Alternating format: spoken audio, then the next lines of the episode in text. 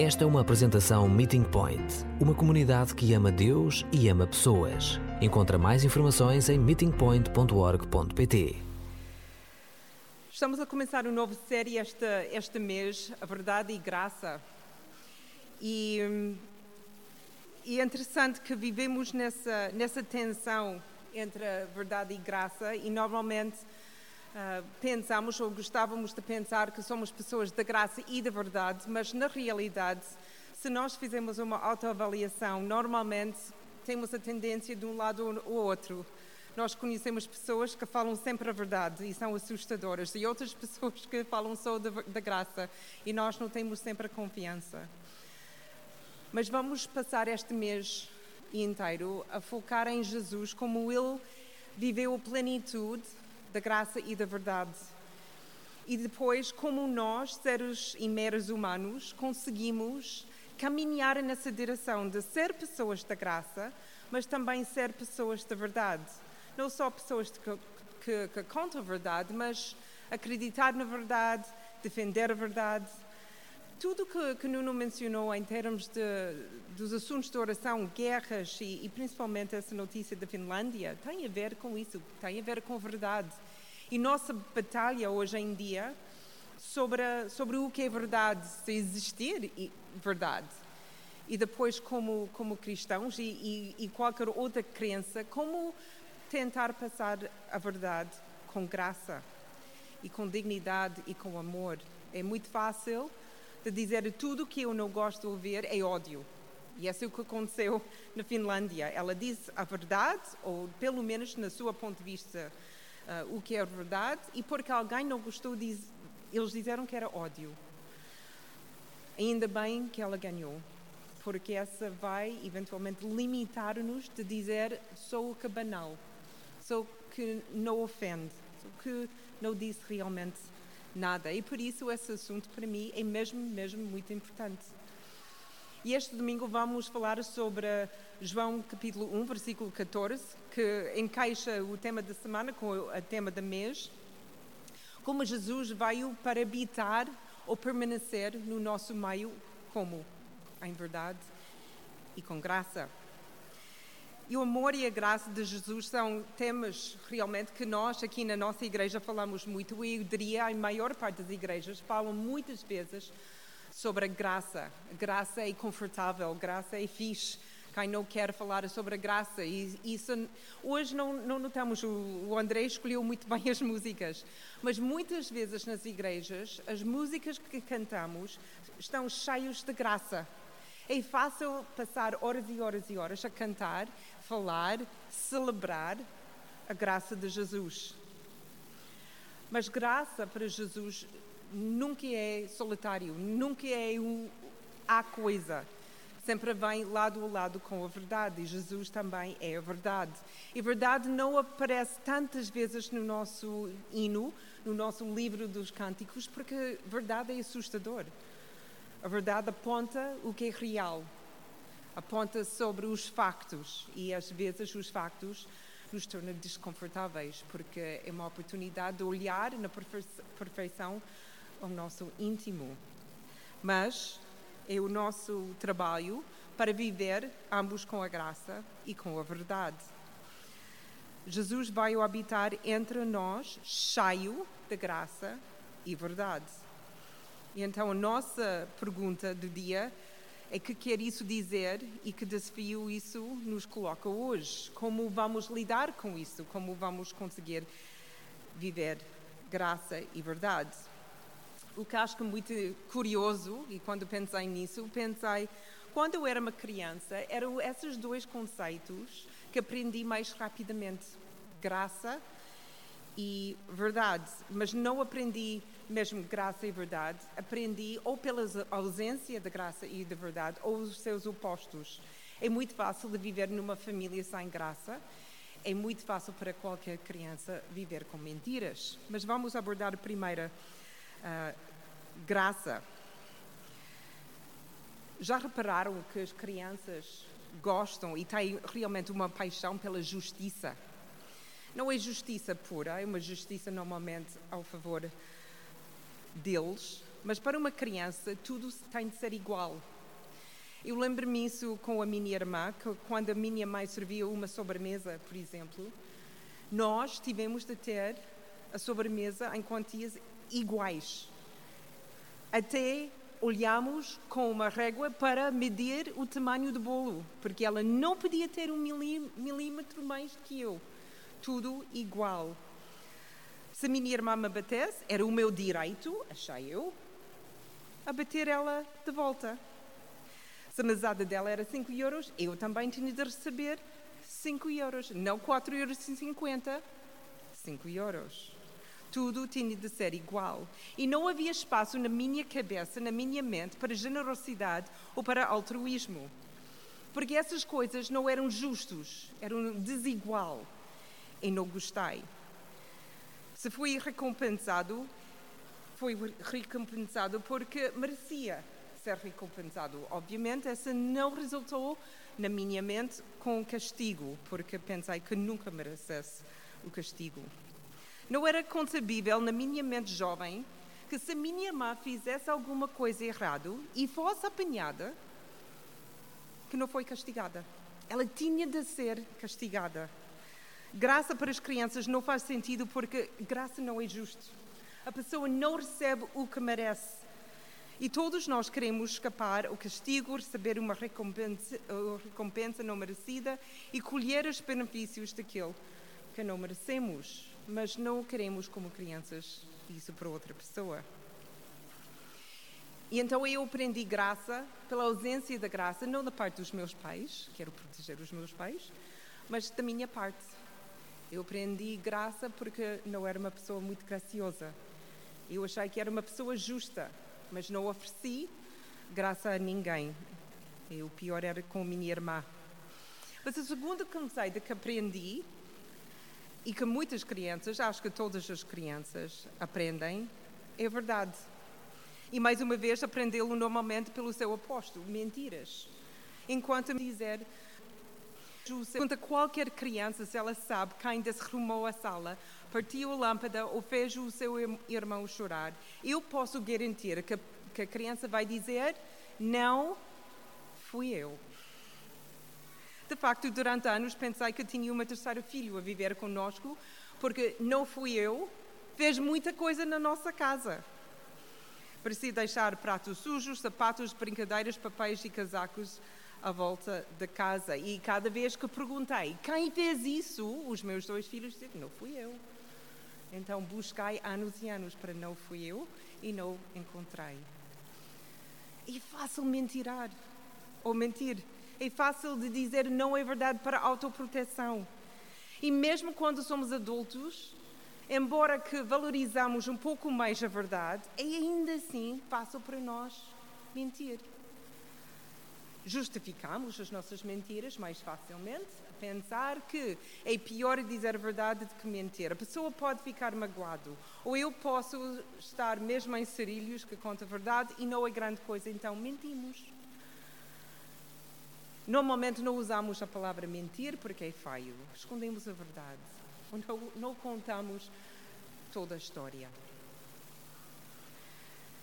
Diminuirmos a sua importância. Vivemos nessa era em que a verdade é desviada, debatida e diminuída. A verdade absoluta realmente está em julgamento há mais de 50 anos e que parece ter perdido todos os seus apelos. E podemos ver isso na guerra entre a Rússia e a Ucrânia, como, como a verdade é distorcida, trabalhada e redefinida. Se querem o exemplo mais do nosso dia a dia e do nosso país e todos os países no mundo, basicamente, só tem de ver um jogo de futebol. Quantas vezes eles mentem sobre o que aconteceu e facilmente. E nós pensamos, mas esse é só um jogo. E é verdade, é só um jogo. Mas quantos milhões de euros estão envolvidos nessa mentira? Mas aprendemos com esses jogadores, aprendemos com esses políticos, aprendemos da guerra como é fácil mudar, recriar, reinventar o que é verdade. Até chegamos em 2022, ligamos a televisão ou rádio e honestamente sinto com o João e diz: o que é verdade? É difícil definir, é difícil saber. É muito bem feito. Essas mentiras entre nós, em adultos. E a dificuldade que nós temos na igreja, onde, onde nós devemos ter um, um, um conceito muito mais uh, pura, muito mais definida de verdade e de graça, e como nós somos seguidores de Jesus, o nosso problema é que nós não só vivemos aqui nessa terra, como crescemos aqui na terra. E nós crescemos aprender as mesmas regras, as mesmas crueldades, as mesmas mentiras, o mesmo sentido de justiça e da igualdade como todo o resto do mundo. A única diferença é que nós sentimos chamados para viver numa forma diferente. E viver de uma maneira diferente hoje em dia não é tão fácil nem confortável. Mas como os discípulos de Jesus, não podemos escolher o que é melhor ou mais fácil para nós. Não podemos escolher se vivemos com graça ou com verdade, no sentido ou, ou, ou com a medida que os usamos. Nós, nós não podemos escolher se hoje usa graça, ou nessa circunstância usa graça, ou se usar verdade. A Bíblia diz, Connie, tu tens de usar graça e verdade no mesmo tempo e na sua plenitude. Como imitadores de Jesus Cristo, trabalhamos no sentido de sermos como Ele, tanto na graça como na verdade. E tal como Jesus, esses atributos precisam de habitar. BPT, habitar mas eu gosto muito em inglês da palavra dwell, que em português é mais permanecer.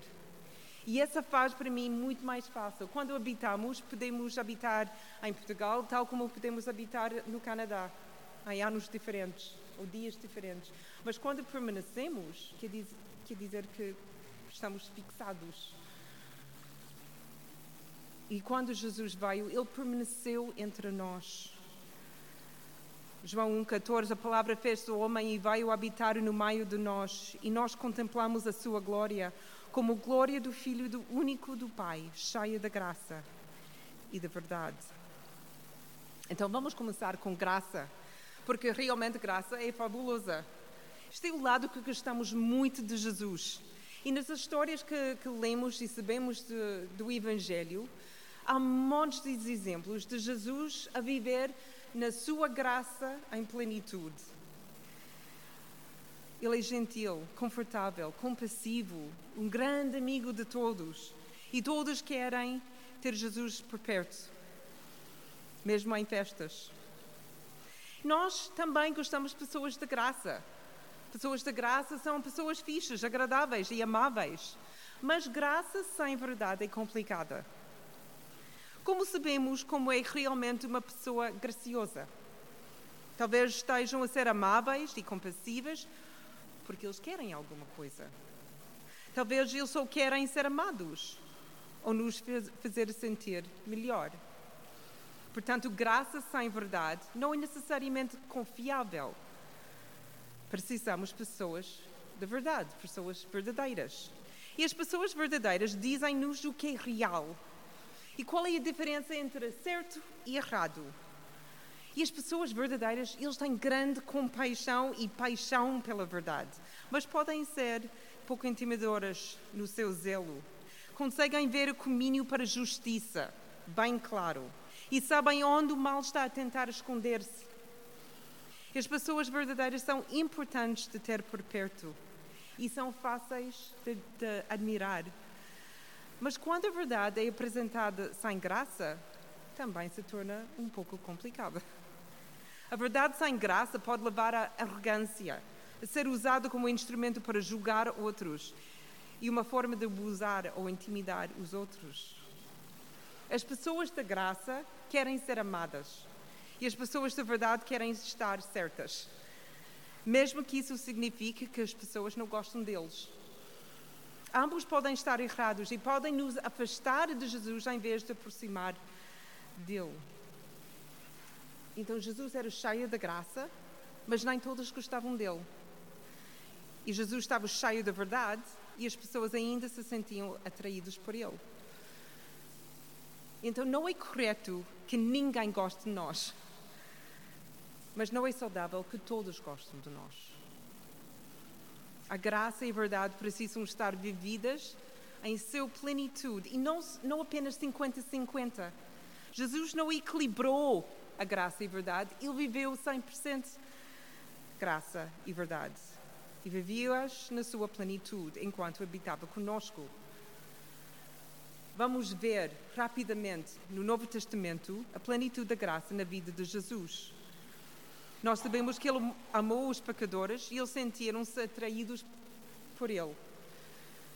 Ele passou tempo com as pessoas, entre aspas, errados. Ele foi a festas, casamentos, jantares e muitas vezes ele estava com pecadores. Criou espaço para as crianças estarem à sua volta. Ele curou doentes, alimentou os pobres, fez os coxos andar e os mudos falar. Ele falou com mulheres e interveio quando uma estava prestes a ser apedrejada. Ele perdoou pecados, expulsou demónios e ressuscitou os mortos. Ele chorou com as irmãs na morte do seu irmão. O seu coração partiu-se quando uma mãe perdia o seu filho e também quando o pai não conseguia salvar a sua filha. Ele chorou sobre Jerusalém e, como Nuno leu, orou pela nossa salvação. Jesus transformou água em vinho, lavou os pés e fez pequeno almoço. Ele perdoou repetidas vezes os seus discípulos e os seus amigos. Deixou-se prender, resistiu a espancamentos e abusos sem uma palavra ele não se, se defendeu, não invocou anjos para proteção, nem implorou misericórdia. Foi pendurado numa cruz e morreu como o único propósito da nossa salvação. Imerecido e, na sua maioria, indesejado. Ele fez pessoa a verdade que Jesus viveu na, em plenitude ele perdoou a verdadeira doença, o pecado, antes de curar o mais óbvio, a paralisia. E não escondeu esse facto. Foi frontal sobre o pecado.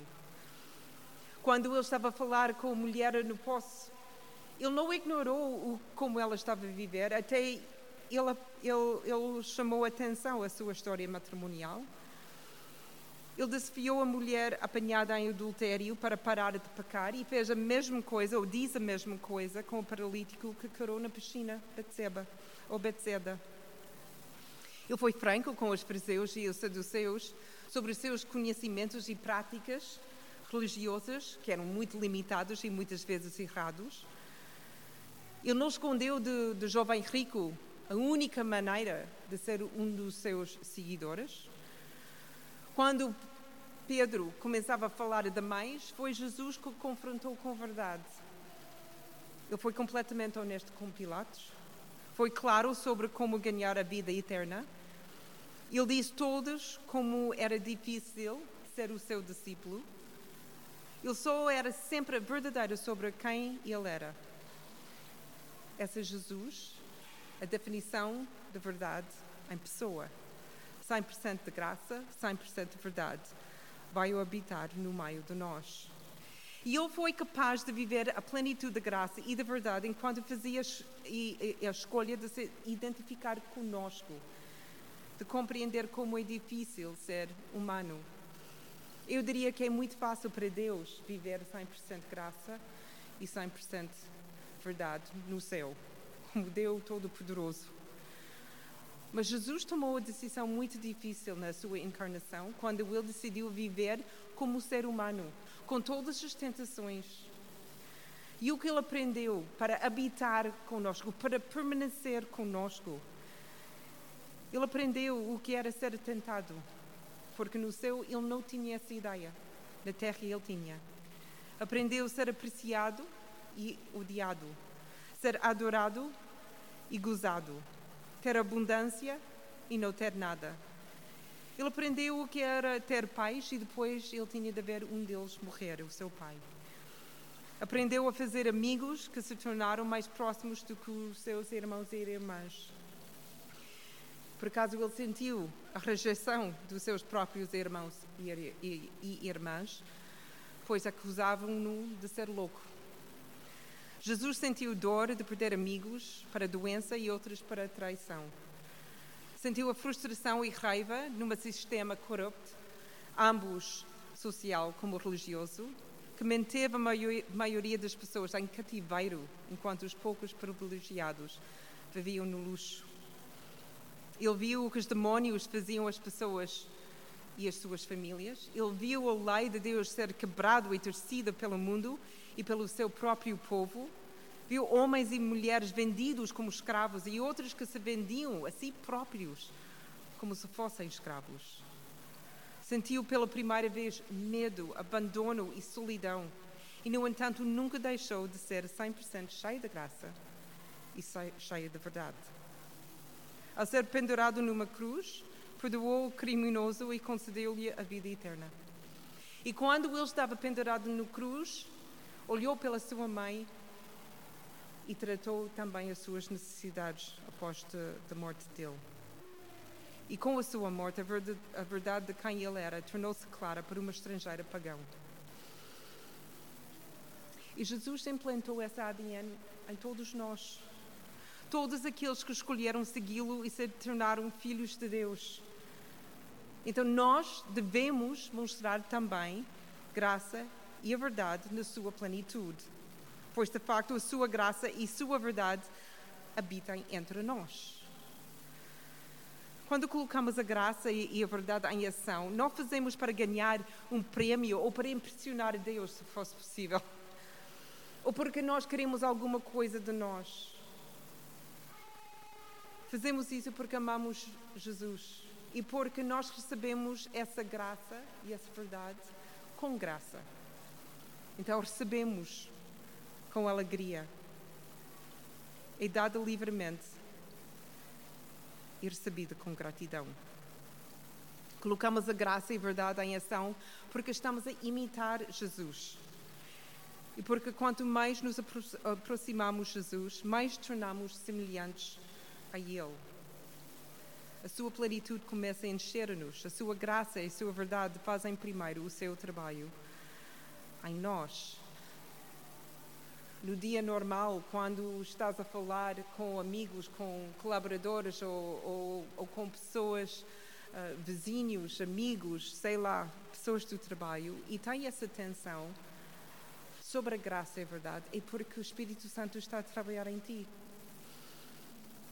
pessoas que não estão a aproximar a Jesus não têm esse sentimento de o que faço, o que devo fazer. Fazem o que é conveniente e o que é mais fácil.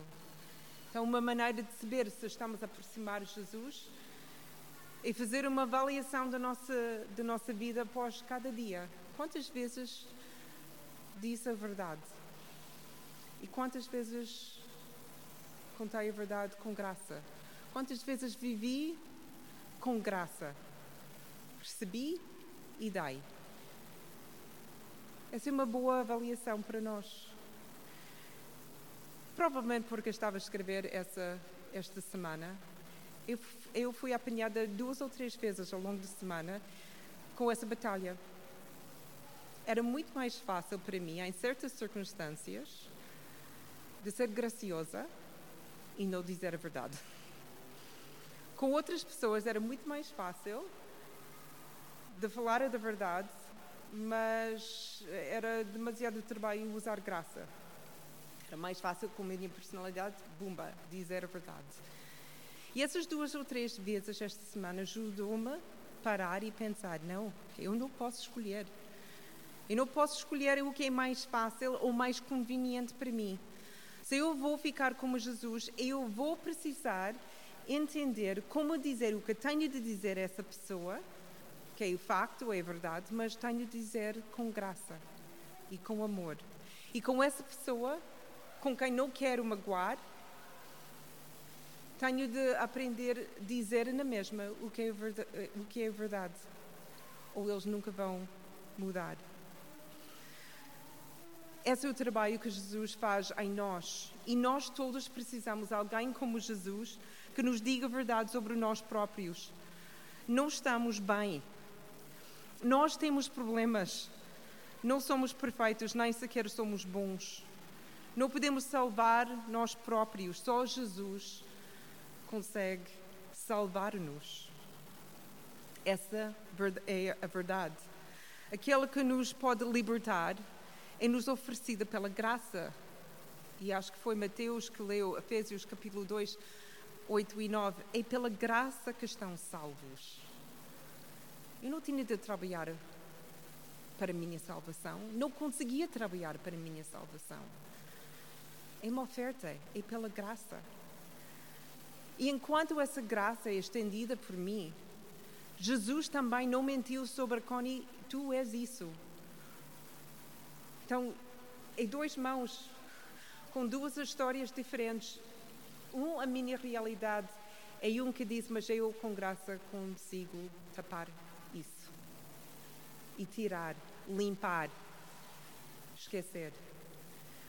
Mas Jesus não oferece graça sem verdade. A dizer, tu és isso. Mas ele nunca diz a ninguém, tu és isso. Ele sempre diz, mas oferece a graça.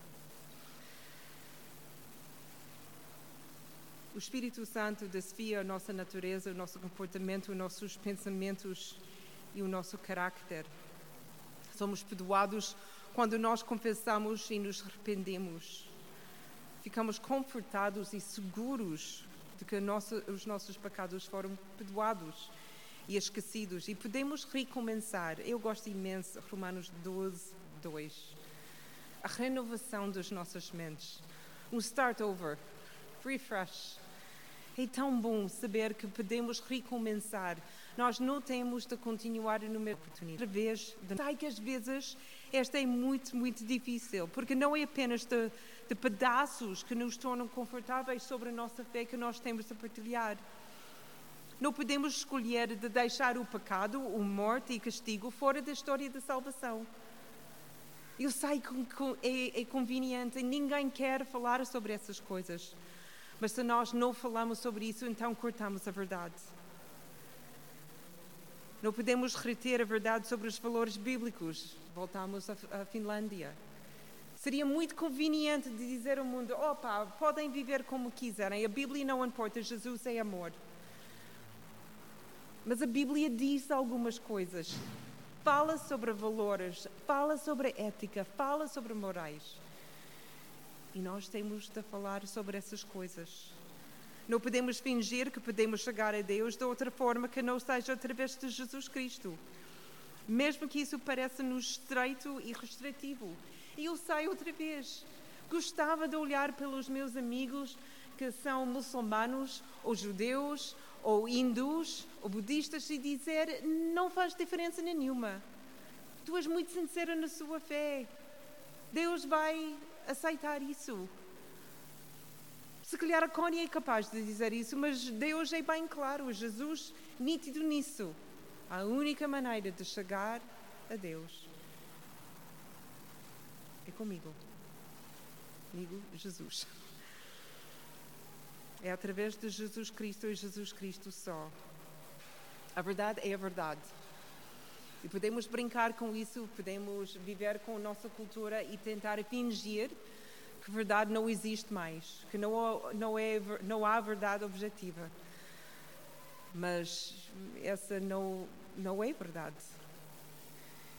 Pode ser confortável, mas não é verdade.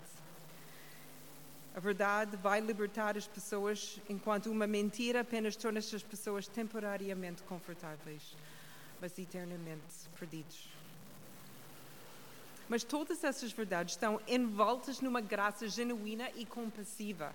E essa onde nós, muitas vezes, convictos da verdade, temos a maior dificuldade. Porque a verdade que partilhamos não é dura e julgadora, é aberta, é, é amoroso, é libertador. É libertadora e conduz uma vida cheia de alegria. Alargamos a nossa verdade através da graça. Perdoamos como Jesus perdoou. Também somos compassivos, bondosos e gentis com a verdade que nos foi dada.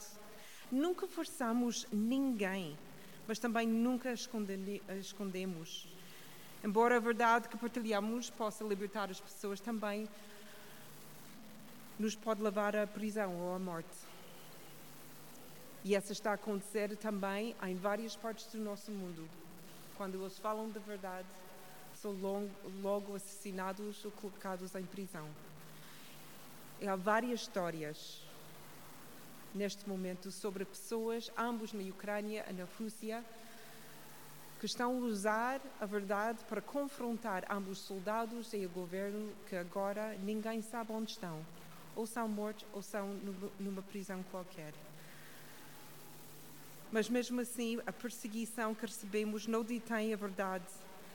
Antes é aceito com graça também. Sofremos em graça e morremos em graça. Porque sabemos que há muito mais vida depois desta. A palavra fez-se homem e veio habitar no meio de nós.